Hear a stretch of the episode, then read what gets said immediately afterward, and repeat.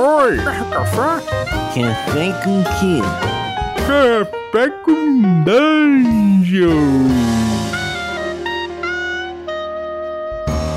Bom dia, amigos do Regra da Casa. Estamos aqui para mais um Café com Dungeon, na sua manhã com muito RPG.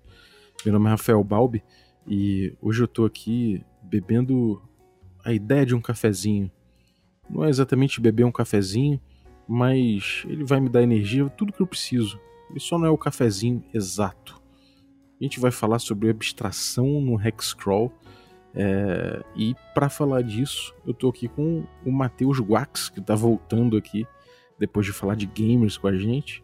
Mas antes de chamar ele, eu vou lembrar que você pode se tornar um assinante do Café com Dungeon a partir de 5 reais.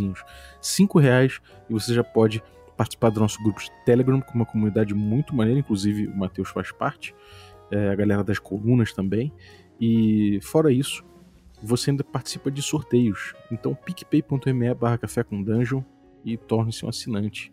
Valeu, vamos lá, bem-vindo de novo, Matheus. Opa, aí, Bob. Tô tomando aqui meu cafezinho, mas ele não é um cafezinho, né? Ele é, na verdade, uma imagem de um café que eu desenhei aqui e é só uma abstração do café que eu deveria estar tomando. é, bem por aí, cara. A gente vai falar de abstração no Hexcrawl e tem muito a ver com isso, né? É aquela coisa da gente ver um mapinha cheio de hexágonos com uma montanhazinha desenhado.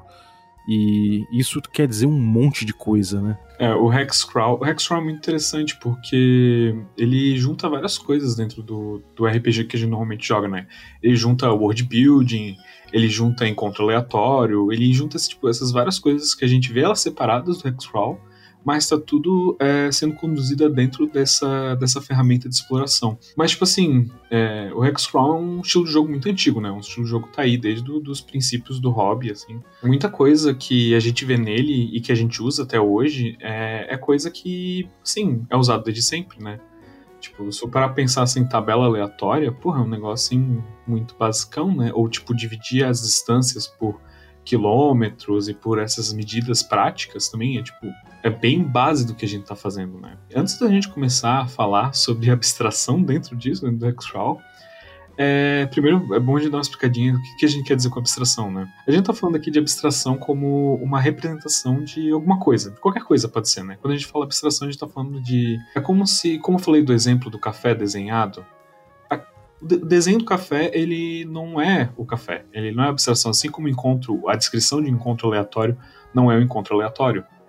Ele é só uma forma de descrever para ti, de dar aquela iniciativa do que é um, um encontro aleatório, né? Ele, ele representa o, a possibilidade que você tem numa viagem de encontrar criaturas naquele local, né? É, exatamente. É tipo, você falou uma palavra bem chave, ele representa a possibilidade, né? E a gente está acostumado a usar no Hexcrawl essas abstrações que são abstrações por texto, né? Que a tabela te leva para um texto específico, seja é, o texto específico está numa página do livro, já vi tabela que dá pointer para um, um lugar do livro dizendo, tipo, ah, vai na página tal ver essa criatura aqui, sabe? Ou a tabela que, que simplesmente descreve alguma coisa diretamente para ti. E essa descrição por texto é algo muito clássico de RPG, né? Porque muito que a gente consome de RPG se inspira um pouco também com livros, e esses livros eles têm essas formas de descrever que são como se fosse um pontapé inicial para o que tu pode desenvolver em cena, né? O próprio mapa, ele já é uma abstração por natureza, né? O, o, um mapa que a gente pega, isso é uma coisa que é bom ressaltar, é, se a gente pegar, por exemplo, qualquer mapa que não seja um mapa de satélite, né? É, mesmo mapa de satélite é uma representação, só que se a gente pegar qualquer mapa que não seja de satélite, a gente pode inclusive é, ver uma, sei lá, um desenho completamente diferente do que seria na realidade. Mas ainda assim a gente conseguiria se guiar através dele para chegar onde a gente quer na vida real, porque ele é uma representação que explica como se locomover, ainda que não seja 100% fiel, né? E isso é uma, é uma, é uma função muito interessante da, da, abstração, né? É, exatamente. Por isso que existe também muitos jogos que eles usam o mapa de Hexcrawl, mas esse mapa de Hexcrawl não é como se fosse um, simplesmente um hex espalhado por cima de um mapa desenhado. Cada hex é uma abstração de alguma coisa específica que ele quer demonstrar dentro daquele hex. O Gontijo, com o último lançamento dele, o... Into the Bronze. É, o Into the Bronze, ele lançou um pacote de hex pro Hex Kit, por exemplo, que os hacks, eles são, por exemplo, tem um hacks que é só o rosto de uma mulher, ou hacks que é umas ondas em um barco, entende? Uhum. E ele não se encaixa perfeitamente com os outros hacks, porque, e mesmo assim, ele ainda, é, ainda cumpre sua, seu propósito, né, de, de, de mostrar o que, que os jogadores estão experienciando ali. Ele está dando essa dica visual do que representa aquela terra. A gente, quando a gente olha para um mapa, a gente fica muito preso aos limites, às estradas, as construções até que tem no mapa. Só que quando a gente tá jogando um jogo, que é basicamente um jogo de abstrações, né? A gente não tem que necessariamente fazer essa, esse guia por ali. Às vezes é muito mais expressivo a gente ter um, num hexágono uma anotação, seja uma anotação escrita ou, ou seja uma imagem, por exemplo, é, como eu falei, o rosto de uma mulher, aquilo ali pode expressar muitas coisas diferentes, mesmo sendo muito mais abstrato. E isso não vai só para como a gente vai definir o um mapa, né? A gente pode definir também outras mecânicas baseadas nisso de forma abstrata. Tipo, muita gente.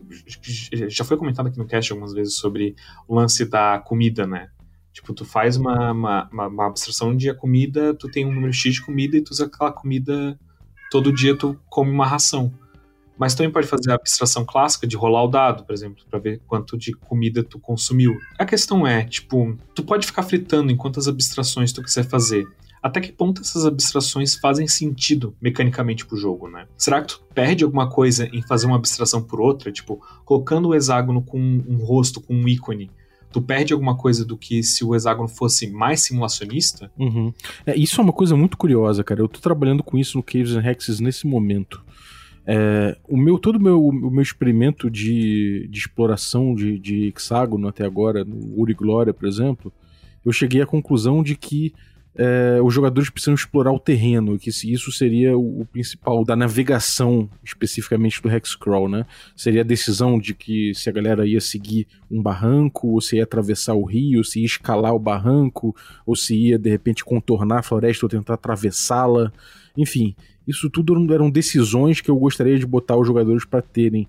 É, ao mesmo tempo, eu cheguei à conclusão de que se eu pedisse para todo jogador de RPG, tendo qualquer noção espacial, tendo, enfim, qualquer background, fosse obrigado para vivenciar esse jogo a desenhar os pormenores de um mapa hexágono a hexágono, eu poderia estar tá botando uma carga muito grande de simulacionismo daquele terreno para ele. E isso é uma coisa que realmente me assalta o tempo todo, porque, por exemplo, eu não poderia jogar com compatibilidade plena um Isle of Dread, por exemplo, com o módulo clássico, que tem ali no, nos hexágonos um, só um, uma montanha ou uma árvore significando floresta e tudo mais, né? Como é que você encara essa, é, esse limiar que você citou? Cara, eu acho que tem, tem tu levantou um ponto bem bastante, tipo, o quão simulacionista tu quer ser, quanto tu quer exigir do jogador essa simulação, né? Porque, ah, claro, é bobo até falar que existem diferentes tipos de RPG, diferentes tipos de jogo que tu pode utilizar esse tipo de mecânica. Mas é exatamente isso. É, diferentes, diferentes tipos de jogo exigem diferentes níveis de abstração. É, existe uma diferença grande entre tu falar de simulação e de simulacro, por exemplo, né? Quando tu tá falando sobre simulação, tu tá falando de uma simulação absoluta. Tu tá querendo representar, tu tá fazendo uma, uma abstração, mas tu tá fazendo uma abstração que tenta representar o mais, mais próximo possível da realidade. E se tu fazer um jogo que é focado nessa simulação, por exemplo, eu sempre fico pensando, tipo, como eu gosto de jogar Death Stranding, por exemplo. E muita gente não gosta, diz que é um walking simulator.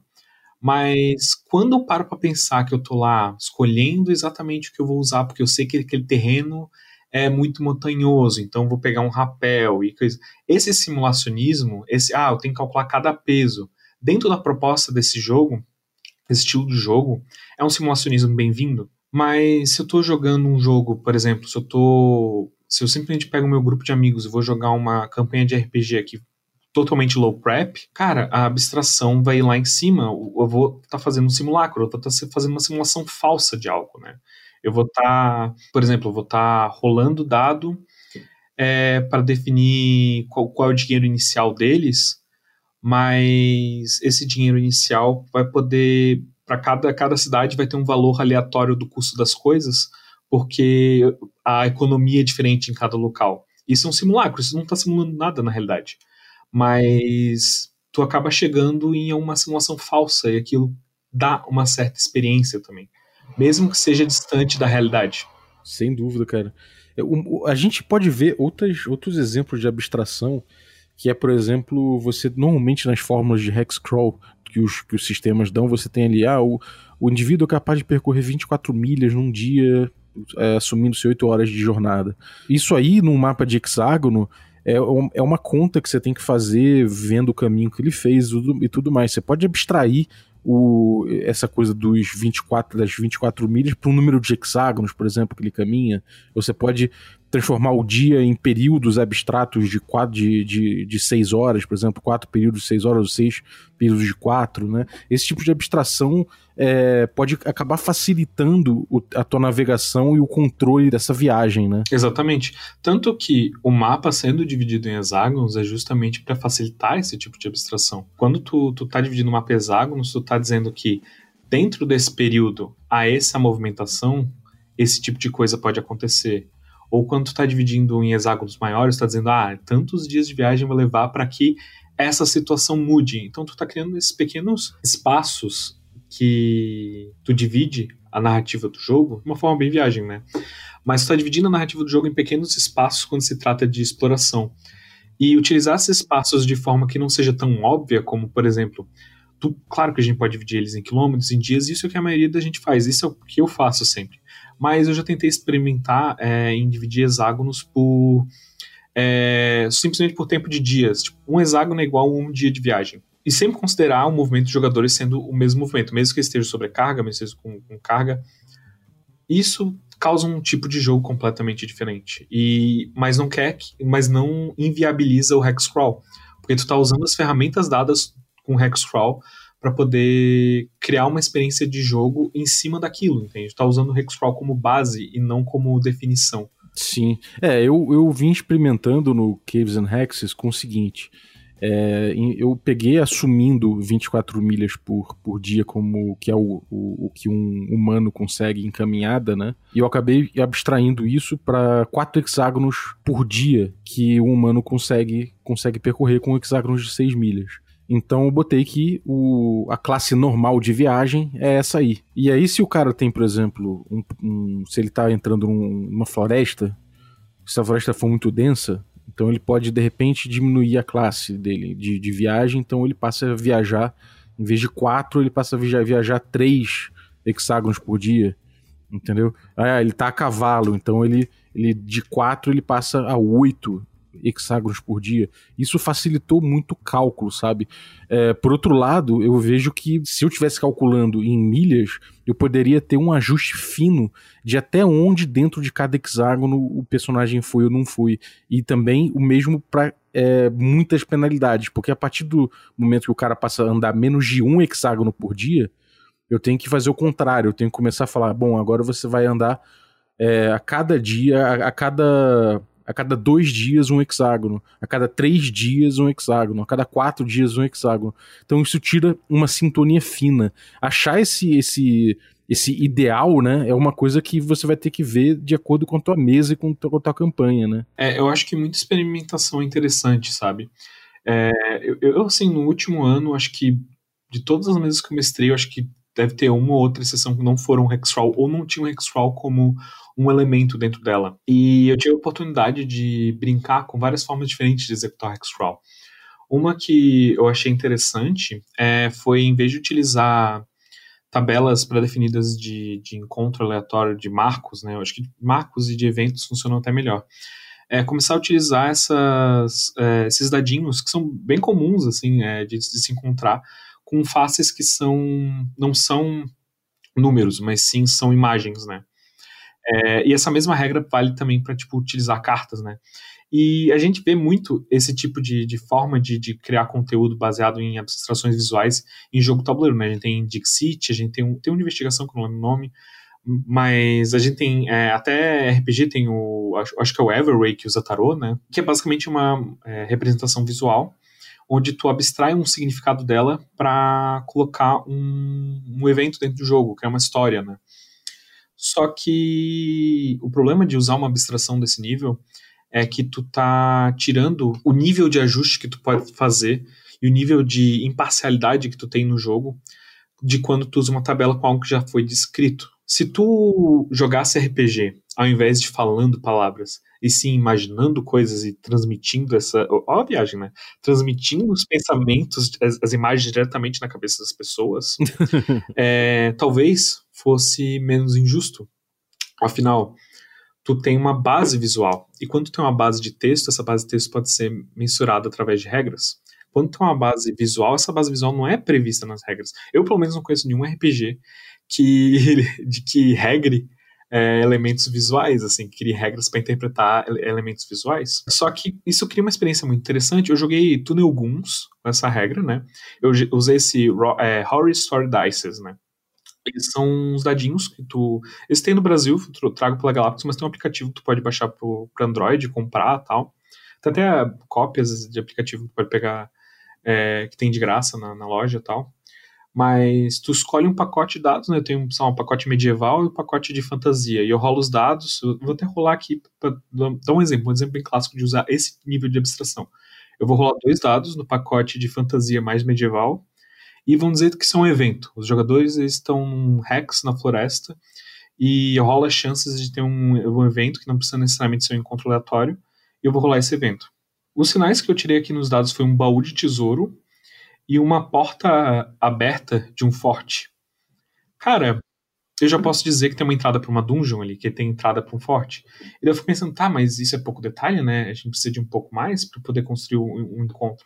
Então eu posso adicionar mais um dado. E rolando esse dado extra aqui, eu tenho, por exemplo, um cavalo de Troia. Eu posso pensar que o forte, por exemplo, ele é uma armadilha para atrair jogadores e pegar o tesouro deles, mas ele tem muito tesouro ali. Ou seja, eu criei um encontro baseado em referência visual. Só que essa é, é, união desses elementos visuais que eu gerei aqui, ele é muito baseado na bagagem que eu tenho para criar essa abstração. Porém, é, eu não vejo gente é, refletindo sobre o uso de outras coisas. Por exemplo, tu pode é, criar uma, uma, uma tabela que vai criar um som com abstração, tipo um barulho de uma criatura, sabe? Uhum. É, isso é muito interessante, vestígios, né? E, enfim. Exato, porque no RPG a gente tá sempre lidando com áudio, né? A gente tá sempre lidando com o que a gente consegue expressar através da nossa linguagem. Mas existem outras sensações, é, seja táteis, seja por odor, seja por som. Claro que tu usar odor, por exemplo, é algo completamente insano, né? Uhum. Mas para reflexão, são, tem outras formas de tu abstrair uma ideia, de tu consumir conteúdo que não estão ligados só a essa descrição que pode ser feita é, por é, uma ferramenta própria do RPG, né? Isso é uma forma diferente de abstrair, né? Isso para pensar como o Hexcrawl é construído, como ele tem também uma referência visual no mapa, talvez essas referências visuais que tu gere aleatoriamente, elas também sirvam para construir um mapa, né? Sirvam para dar é, referências visuais mesmo, né? Porque muitas tabelas, e sim, muita tabela que eu uso hoje em dia, não tem referência nenhuma visual, é basicamente um conjunto de regras, por exemplo, encontro aleatório. Cara, eu tenho zilhões de tabelas de encontro aleatório para biomas diferentes, e elas são só divisões de tipos de criaturas, de coisas que fazem sentido de aparecerem de, e, e fazem sentido de interagir com os jogadores. Mas não tem uma referência visual do que aquilo quando eu for descrever. E eu descrevendo sou uma pessoa muito visual, eu sei que tem muita gente que joga RPG justamente porque tem esse vínculo visual que pode entrar dentro da ficção de cabeça, assim, sabe? Sim.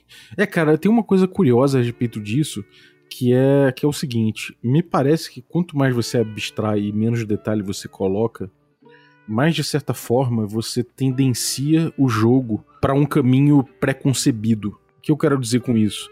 Eu quero dizer que, é claro, que o Hexcrawl ele amplia as possibilidades, porque cada hexágono tem seis saídas. Mas existem duas formas de encarar, pelo que eu percebi até agora, um Hexcrawl. Uma delas é você encarar cada hexágono como uma pequena dungeon, como uma pequena sala de dungeon, sabe? E aí você tem seis saídas. E aí você escolhe uma saída e você vai encontrar a próxima sala com todas as coisas que tem naquela sala. E aí você sai daquele hexágono, vai para outro, então o número de interações ali é gigantesco, mas a, a agência dos jogadores é essa, é partir de uma sala para outra, né? Já quando você tem uma coisa detalhada e, e bem simulacionista a respeito disso, é possível que o grupo passe por um hexágono, por exemplo, sem encontrar, por exemplo, o principal elemento, o, marco, o principal marco que tem ali. Vamos supor que o marco seja uma vila élfica e ele essa vila élfica se encontra na porção ocidental do hexágono. Se há muito detalhe nesse hexágono, pode ser que o grupo resolva viajar pela porção oriental seguindo o rio. Então pode ser que ele não encontre necessariamente esse, esse povoado. Como é que você encara esse tipo de coisa? Você, você acha que. É, como é que você remedia essa, essa necessidade que você tem de botar necessariamente o que está programado, o que está estabelecido para determinado hexágono, independente da navegação, sem ferir a agência, né? Então, é uma pergunta bem, bem complexa, né? Porque quanto mais. É, porque quanto mais tu abstrai, quanto mais tu torna aquilo abstrato, é, mais tu pode viajar completamente em cima daquilo, mais tu pode expressar tua personalidade e opinião sobre a situação, e mais tu pode forçar os jogadores. Por exemplo, se tu tem um, um hexágono, por exemplo, que ele é muito. Tu, um, tu, tu, não tem sub-hex, né? Tu só tem hex. Então os hexágonos é, são de uma área enorme e tu usa simplesmente essas metodologias de abstração completa, digamos que tu tá falando, como eu falei, rolando dado, toda vez que tu entra num, num hexágono para gerar uma situação específica, tu tá basicamente dizendo, se, tu, se vocês entrarem aqui, ou vocês entrarem à direita, eu vou rolar os dados aqui e vai ser algo aleatório que eu vou descrever, eu vou interpretar aquilo da forma que eu quiser como mestre, né? E no final, isso tu tá reduzindo muito a agência sobre para onde tu quer explorar e para onde tu quer fazer. Por isso que é tão legal quando tu tá sendo mais simulacionista e tu tem essas várias tabelas sobre o que específico vai acontecer em cada, cada hex, ou tu cria sub-hexes e tu define partes é, geológicas e, e a parte de bioma, tudo muito bem definida, e os jogadores têm muita liberdade sobre o que, de, o que fazer dentro desse cenário que foi gerado, que ou até que foi construído previamente. Enfim, é muito discrepante isso. Então, tipo, no final, é, tu tá dentro de um espectro, certo? Onde um lado é tu ser completamente abstrato e outro lado é tu ser completamente simulacionista. Qualquer extremo é ruim. Qualquer extremo, tu vai chegar em uma, uma situação onde tu não vai chegar na diversão. Se tu tiver algo completamente abstrato, tu não vai estar tá jogando o jogo realmente. Tu vai estar tá jogando um, quase um freeform, quase uma experiência coletiva ali de improvisação, onde tu tá gerando só ideias, só combustível para o que tu vai gerar, que tu, no final vai ser o que tu vai tirar da tua cabeça. No outro lado, tu vai ter uma experiência tão simulacionista que se torna maçante pro jogador passar por tudo aquilo, ou se torna bastante para ti como mestre, ter que estar o tempo todo gerando aquilo. É, é possível que o grupo explore o, o ambiente selvagem ali durante, sei lá, três sessões sem encontrar nada interessante, né? Se, se você levar ao, ao, extremo, né? Isso é uma possibilidade e é uma possibilidade bem comum. É uma possibilidade que já aconteceu nas minhas mesas, é uma possibilidade que já aconteceu, acho que, em muita mesa de galera que joga Hexcrawl, sabe? Eu não tô dizendo aqui, por exemplo, que anticlímax é ruim. Que, por exemplo, às vezes ser um pouquinho chato é ruim. Eu acho que faz parte do jogo. Assim como teu personagem morrer, às vezes é meio chato. Às vezes tu tentar explorar uma região e não achar nada é parte do risco de tu estar tá explorando. Assim como tu pode achar algo completamente insano e, e, e tu se fuder por causa daquilo. Mas tem que pensar. Essa abstração que tu tá fazendo, esse simulacionismo que tu tá fazendo, ele tá sendo em prol do jogo que vocês estão jogando ou aquilo ali tá sendo só maçante, sabe? Porque se tem uma vantagem e a vantagem é notada, é clara, então, tipo, não tem por que tu ser simulacionista, sabe? Tu não ser simulacionista ou tu não ser completamente abstrato. É, mas se aquilo se torna, se torna amoroso para todo mundo, então, tipo assim, ou até não para todo mundo, mas por parte dos jogadores, quer dizer que tu tá pegando pesado alguma ponta. Então, talvez misturar um pouco as ideias. Talvez tu é muito simulacionista, talvez tentar introduzir um pouco desses elementos de utilizar formas diferentes de lidar ou, ou, ou medidas diferentes de, de abstrair a, a, navegação. E mesmo se for muito abstrato, talvez valha a pena tirar um pouco de tempo para pelo menos descrever bem a região e definir bem quando que tu vai fazer essas rolagens abstratas, sabe? É, isso é uma coisa, uma coisa boa de pensar mesmo, cara. Eu, eu tenho muito produto de Hexcrawl, não só é, PDF, livro, tudo mais, mas também é, coisas soltas, né? Tabelas e enfim. E eu vejo que muita descrição de hexágono que as pessoas dão, às vezes confunde certo, faz, faz uma abstração tão grande que confunde até o, o, os marcos geológicos e características é, de terreno e tudo mais com evento. Né? Então é uma coisa que não é incomum você pegar de uma descrição de hexágono que fala tem um, um orc tocando uma viola para crianças no meio, sentado num cepo de madeira. E eu fico pensando, poxa, isso não é uma coisa que, além de tudo, quer dizer, você tá colocando que sempre que alguém entrar ali, vai ter aquele orc tocando viola no cepo de madeira em cima de crianças, não importa quando, como, sabe? É quase um, o, o ogro quântico, né? Não, e é engraçado que eu mesmo já cometi esse erro. É, escrevendo material para RPG. Estou falando do Junist pegar o Sob o Sol que não se põe, ele é um hexcrawl completamente abstrato e parte e quando tu rola para fazer uma descoberta num, em um hexágono, tu tem uma chance de pegar um marco da, da região, um marco geológico, tem a chance de achar um povoado, tu tem a chance de, faz, de ter um encontro de uma criatura, sabe? E na época, meu entendimento de Hexcrawl é, é, muito menor do que eu tinha hoje. Eu escrevi, foi. Acho que faz quase um ano né, que eu escrevi. E para ver o quanto que eu consumi de Hexcrawl até então. Mas isso não invalida o, o produto, né? Não é porque isso for, for dizer não vai lá e é ruim. Ele ainda custou uma ferramenta para se usar com Hexcrawl. Só que ela não é uma ferramenta completa, não é uma ferramenta que está dentro desse balanço entre simulacionismo e abstração porque ele tá muito pro lado da abstração. Ele te chama a agir, né? Ele te chama a regular um pouco isso aí, senão você vai estar tá realmente. Aí você tira a agência do jogador, né? Se você não regular isso. É, exatamente. E assim, se tu pega uma, uma ferramenta dessas muito abstrata, se ela é dada em um espaço muito pequeno, se ela é feita num jam. É, a gente, é, de vez em quando a gente discute lá no grupo do, do Telegram sobre playtest, né? Em RPG e a importância disso. E eu acho que quando tem um produto que ele é feito dentro de um limite pequeno de tempo, tu tem certos níveis que tu acaba tendendo mais abstração, né? E tu tem muito RPG pequeno, muito bom, inclusive hoje em dia, só que o nível de abstração deles é tão grande mas mesmo assim eles tentam colocar o Hexcrawl ali na ponta, no end of the stick, né, ali grudado dentro, mas não é um Hexcrawl completo, não é um sistema completo para tu poder fazer Hexcrawl da maneira é, que, que a ferramenta te possibilita no total, né?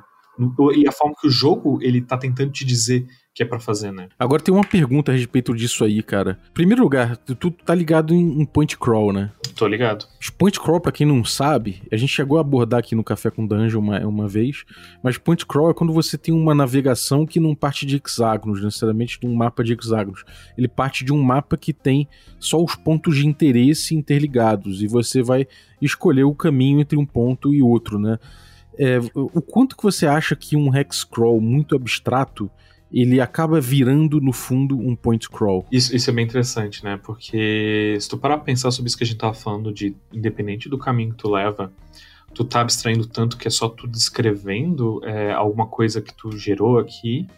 É, então talvez tua jornada seja sobre sair dessa cidade no teu mapa de Hexcrawl e chegar na outra cidade. Então, se essa jornada, né, se o caminho que ela tem realmente não importa, porque tudo que tu, que tu vai fazer vai ser é, uma abstração de alguma coisa visual, por exemplo, vai ser uma tabela que só tem, tipo, por exemplo, tabela de uma palavra, né? Sobre o que, tá, o que tem ali, que pode influenciar, sendo ou encontros ou marcos geológicos e tal. Cara, no final tu meio que tem um point crawl. Tu tem, inclusive, essa abstração tão profunda, assim, tão, tão dentro de algo tão abstrato, talvez funcione muito, muito bem com Hexcrawl, na realidade, porque no final, se for do ponto A ao ponto B, se não tiver nenhuma, um desvio no meio do caminho, ou, ou, um subponto, né, tu na realidade só tem uma linha reta, né, em direção a um lugar ou outro. As tuas escolhas, a tua agência maior tá dentro de como tu traça essa linha reta e de como tu, tu interage nos pontos, que são os pontos de interesse realmente, onde o jogo realmente acontece.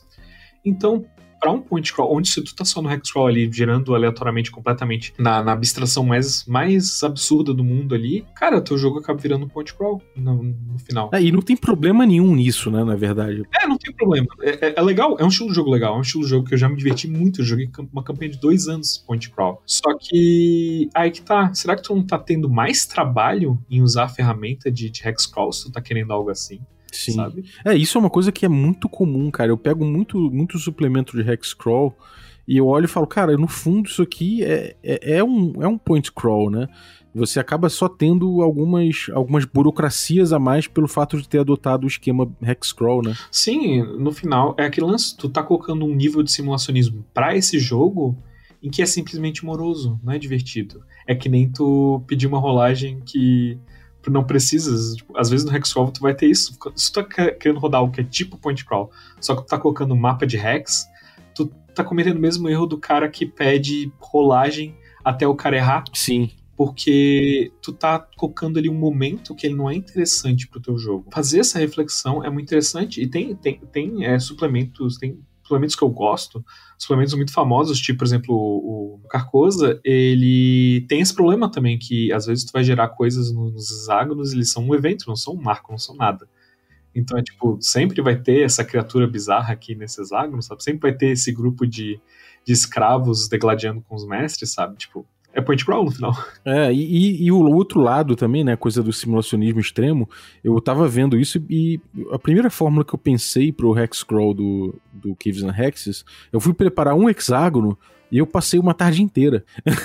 Porque eu falei, bom, aqui nesse pedaço do hexágono tem esquilos e tem não sei o que, e tem não sei o que lá, e eu, aqui o rio faz assim, faz assado, tem um, um barranco aqui em três níveis, então eu vou desenhar os três níveis do barranco, tem uma coruja que mora aqui, e esse tipo de coisa, é, eu fiquei pensando, cara, isso é um nível de preparação tão insano e uma burocracia tão é tão impossível, porque o, pô, o grupo vai passar por quatro desses no dia.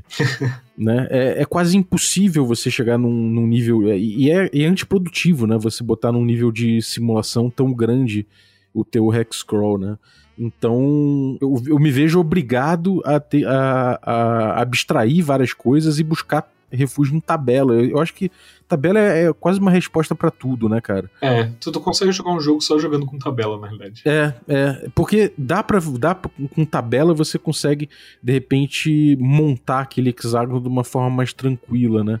Agora, sem ter que. Sem ter que esmiuçar necessariamente terreno e tudo mais, você acaba botando aquilo ali no, dentro do, do trajeto geral que os jogadores fizeram. Agora, é, uma, é, uma, é um quebra-cabeça danado, cara. Eu ainda tô, eu ainda tô andando para lá, hora eu ando pra cá, olhando. Cada hora eu tô andando pra um lado nesse espectro que você falou. E, e, me pareceu muito real isso, né? Eu acho que é, é, justamente a dor que eu tô sentindo agora nesse desenvolvimento específico, cara. Primeiro a gente começa a pensar que a gente já tá num hobby de nicho, né? Jogar RPG já é um negócio meio nicho.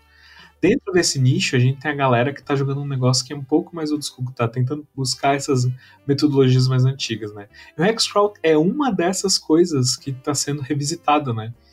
Então, a gente tá tão no nicho que tu vai pesquisar conteúdo sobre Hexcrawl, sobre point crawls, qualquer coisa relacionada, é muito pouco conteúdo, entende? Tem, é, é, muito difícil de ver a experiência dessas pessoas refletindo sobre isso. Então tem pouca inovação e poucas formas de tu repensar isso. Por isso que é uma discussão sempre tão complicada, mas o que eu acho, que eu acho que é a dica mais legal sobre tudo isso é. E também é uma forma de, de abstrair, né? Abstrair conteúdo.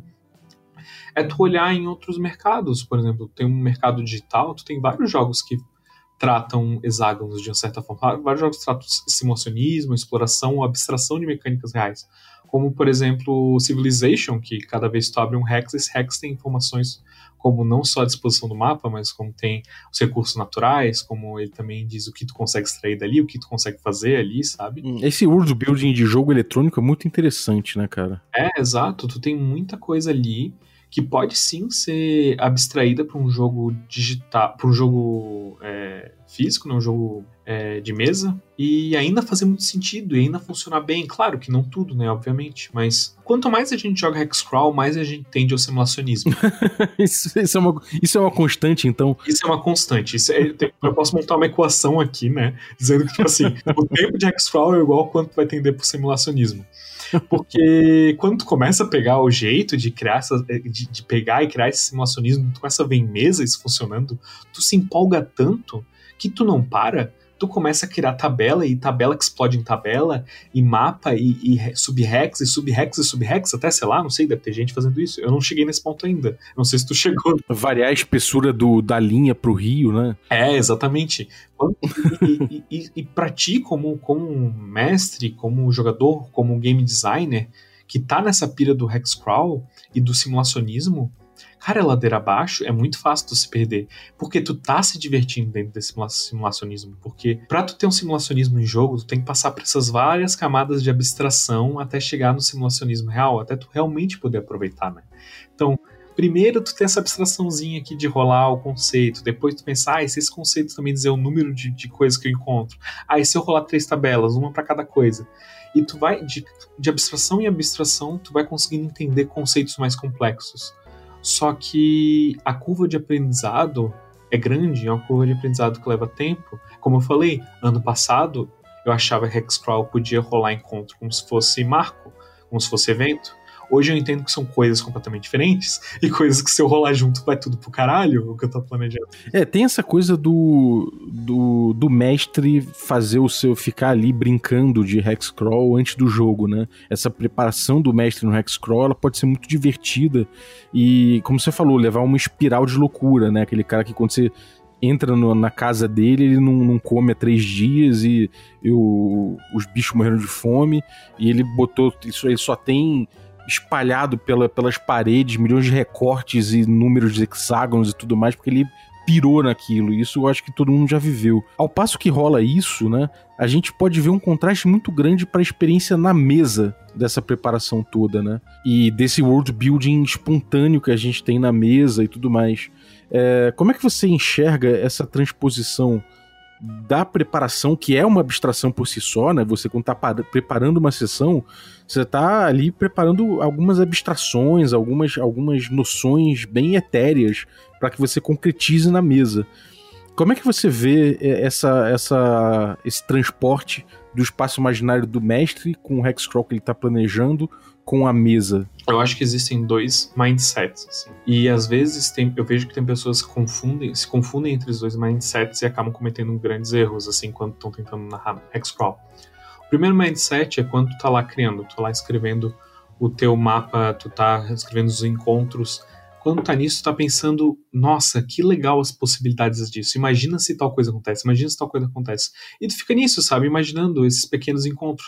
E esse é um rolê legal, esse é um rolê que tu, na tua cabeça como mestre, tá pensando o quão legal é, é, é tu utilizar esse mapa e, e, essas coisas legais acontecerem. Só que quando tu tá na mesa, tu não pode estar tá pensando o que poderia ter acontecido aqui, quais são as possibilidades que eu escrevi na, tabela e essa aqui não foi a, a melhor para a situação.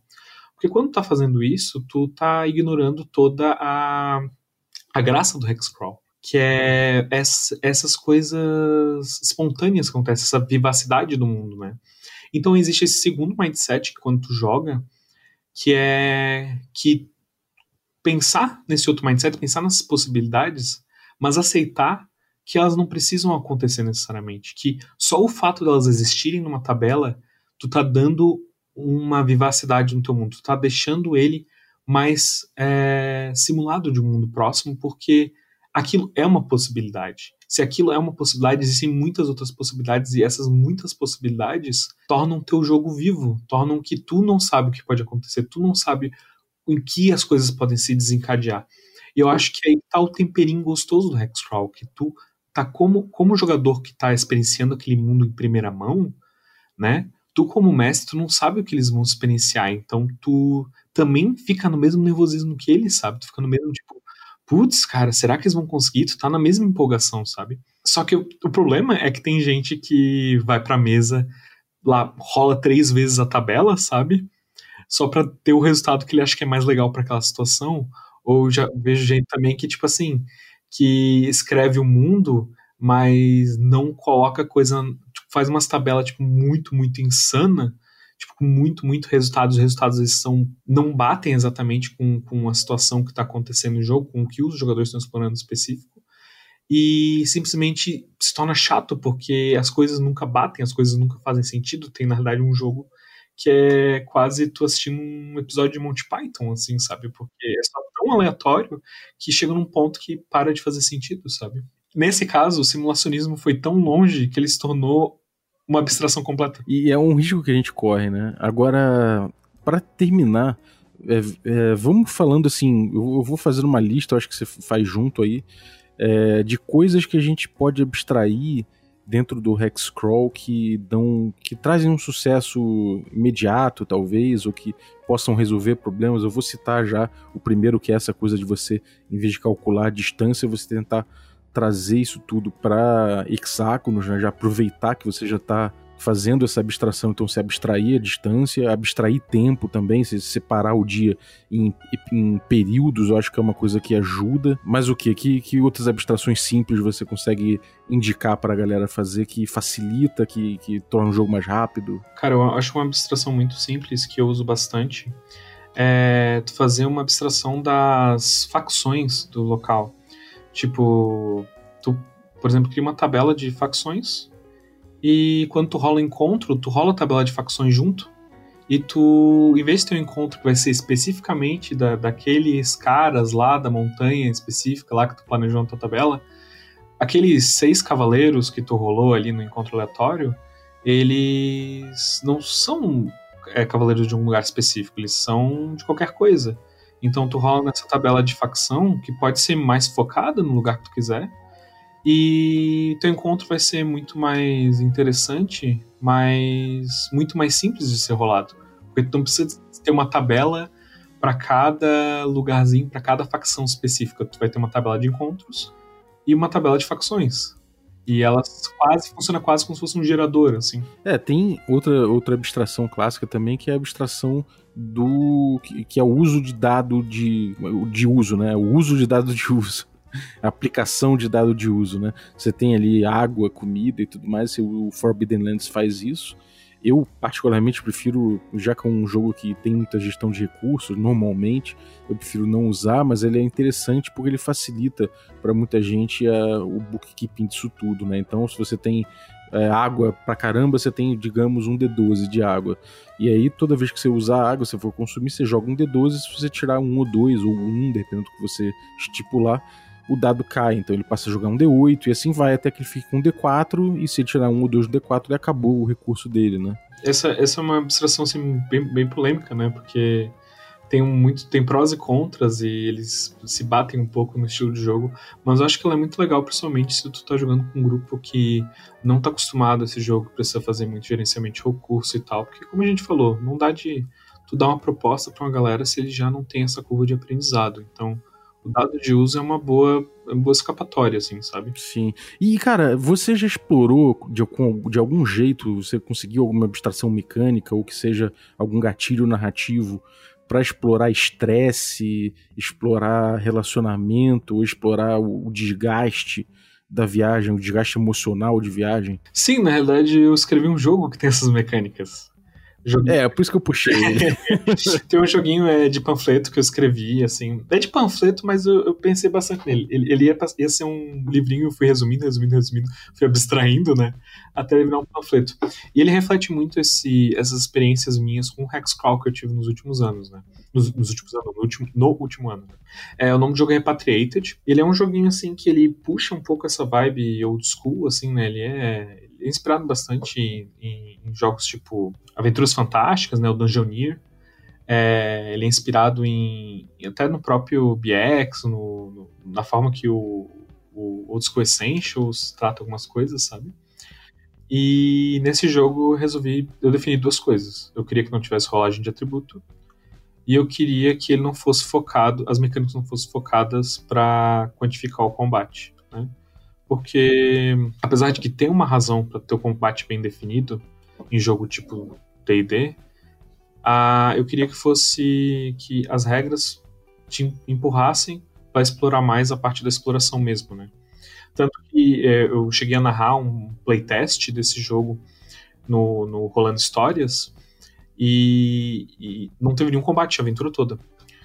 E mesmo assim foi bem exploradas as mecânicas. Então, nesse jogo, eu tenho duas mecânicas essenciais, que são o teu fôlego e a tua, a, a tua mente, né? A, o, o teu estresse. Essas coisas, esses marcadorzinhos são um recurso que tu gerencia no jogo. Então, por exemplo, andar é, um hex, digamos assim, sabe? Digamos tu andou 10 quilômetros, né? Um, uma distância que eu cito no manual tu gasta um ponto de fôlego. E esse gerenciamento de fôlego é algo que tu vê muito comum se tu faz trilha, por exemplo.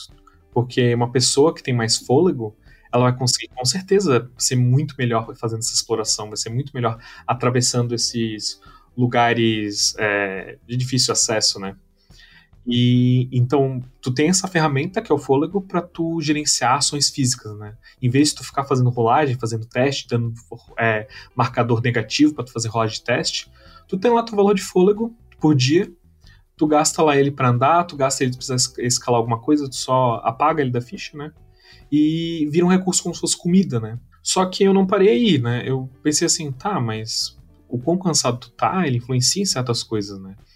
Então, por exemplo, é, o teu valor de fome, né? O jogador, o personagem, ele tem alguns, eu chamo de fraquezas, né? Um, vulnerabilidades, na realidade. Tem algumas vulnerabilidades e essas vulnerabilidades, uma delas é a fome, que são as rolagens do jogo, elas ocorrem pelas vulnerabilidades. Então, a tua fome é sempre definida por metade do teu endurance, né, do teu fôlego atual. Então, quanto mais cansado tu tá, tu fica com mais fome. E quando tu come uma ração, por exemplo, ou uma comida qualquer, tu faz uma rolagem de fome.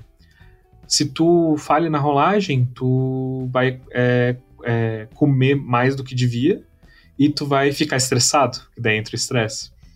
E se tu comer a quantidade certa, e tu tiver comida sobrando, né, tu vai perdendo estresse. E o estresse, ele funciona não só para isso, né? Isso é tipo algo clássico de uma aventura, né? Tipo, putz, a gente tá ficando sem comida, ou a gente tá ficando sem iluminação, isso vai afetando o estresse, tu vai podendo tirar ponto de estresse. Quanto menos estresse tu tem, mais ele vai afetar a tua capacidade de, de lidar com efeitos sobre a tua força de vontade, sobre a tua capacidade de gerenciar é, contratados, por exemplo.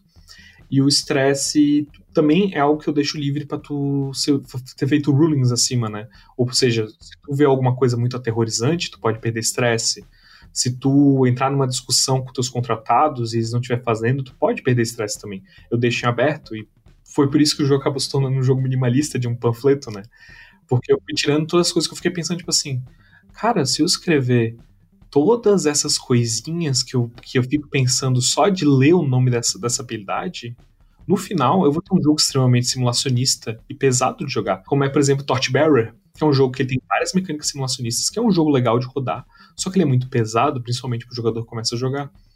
E o Repatriated, ele abstrai essas coisas para deixar espaço para o mestre escolher o quanto que isso vai importar, o quanto que isso vai ser pesado em jogo. E, e outras regrinhas é coisa clássica, né? Tipo peso por ouro, XP por ouro, essas coisas para impulsionar a exploração, assim. É, total, cara. Esse, esse tipo de coisa são soluções que são é, muito apropriadas para o tipo de jogo que se propõe, né? Dentro do BX ou do Old School, né? É, até as regras do Repatriated, mesmo se não for jogar Repatriated, até pelo que eu expliquei aqui, tu pode colocar num, num BX, por exemplo, tu pode colocar lá, tu rola lá como se fosse rolar um atributo, tu rola 3, é, 3D6, esse é o teu valor de, de fôlego diário. Se tu, tu, tu tem um descanso longo, tu recupera esse fôlego. Se tu tem um descanso curto, tu rola um D4 para recuperar fôlego, sabe? Uhum.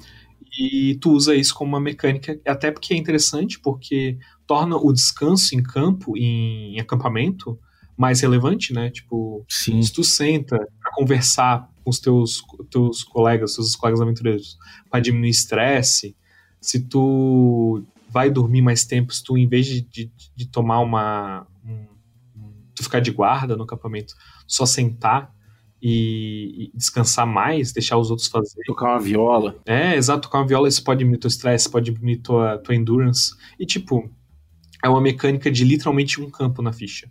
Então qualquer pessoa pode colocar isso em qualquer jogo, na realidade. É, fiquei de cara que isso é uma abstração muito, muito exata, né? Eu acho muito interessante. E não, não, não prejudica, eu acho que nem um pouco playstyle, nem nada. Eu achei muito bom, cara. É, bom, acho que a gente deu então uma, uma, uma, uma, viajada boa aqui em cima de abstração. É claro que abstração é um tema que merece, inclusive, um episódio para falar de forma geral dentro do RPG, combate e tudo mais, né? Porque RPG é uma grande abstração. Mas acho que dentro do Hexcrawl a gente deu uma, deu uma, uma passeada boa, cara. Conta aí pra galera o que, que você tem aprontado. Nossa, eu tô, tô fazendo uns rolê louco aqui, né? Eu. Recentemente eu dei umas mudadas no Instagram, porque eu tinha um Instagram no mínimo. Quem não sabe, eu fiz o Mínimo RPG, que é um sistema minimalista. Ele é de graça, tu pode baixar ele no Dujonice, pode baixar em inglês no Itch.io. Tem o próprio site, que é minimorpg.com. É .com, Olha, o cara nem sabe o nome do próprio produto. Uh, é, ponto .com. E que é um joguinho é, super, super abstraído, vamos dizer assim, né? Super minimalista, que cabe na carteira. É, eu tenho os outros conteúdos, como eu falei, o Sob Sol que não se põe, tem o Vira Noite, tem umas aventurinhas, né? Tem uma ficha ilustrada, tem vários rolezinhos aí que tu consegue achar no Dungeonist, no Itch. É, eu tô bem presente no, no Twitter recentemente, mais que no Instagram até. Tu pode acompanhar as coisas que eu tenho feito. Eu desenho também, às vezes eu desenho para outras pessoas, às vezes eu faço design para outras pessoas. Como eu tava, conversa eu tava conversando com o Balbi aqui antes do, do, do cast gravar, eu tô estudando muito design, então às vezes tu pode até escutar eu falando merda sobre as coisas que eu vim, eu vim aprendendo e como eu tô aplicando isso no, nos meus trabalhos com RPG. É, eu também agora tô começando a escrever uns artigos em inglês pro Beyond the Weird, é, ainda não saiu nenhum, mas logo vai sair. E logo vai sair o Repatriated em português também. Então, na descrição, na descrição, ó, pode colocar na descrição isso aí? Posso, posso já. Claro, claro. Então na descrição vai ter o meu, meu, meu link do Linktree, onde vocês vão poder achar o link de todas essas coisas que eu falei. Você pode pode fuçar meus rolês à vontade. Oh, maravilha, então, cara. É, já já você volta aí para falar de abstração de forma geral e tem outros casts agendados com o rapaz, então. A demanda, a demanda tá grande. Valeu, então, cara. Obrigado aí. E, galera, você, é, vocês que ficaram ouvindo até agora, muito obrigado pela, pela audiência. Eu quero agradecer especificamente aí nossos assinantes, né? Os Café Expresso, os Café com Creme e os Café Gourmet, dos quais aí o Matheus faz parte também, então obrigado, Matheus. Valeu o Beratão Augusto Lima, Ricardo Mate, Adriel Lucas, Rafael Cruz, Erasmo Barros, Abílio Júnior, Francioli Araújo, outro Hexcrawler aí, Rafael Caetano Mingorance, Xerxes Lins, Pedro Cocola, Diogo Nogueira, Ulisses Pacheco, Daniel Melo, Denis Lima. Galera, muito obrigado pelo apoio de vocês, valeu pela assinatura e tamo junto já já cinco episódios por semana. Valeu, um abraço e até a próxima.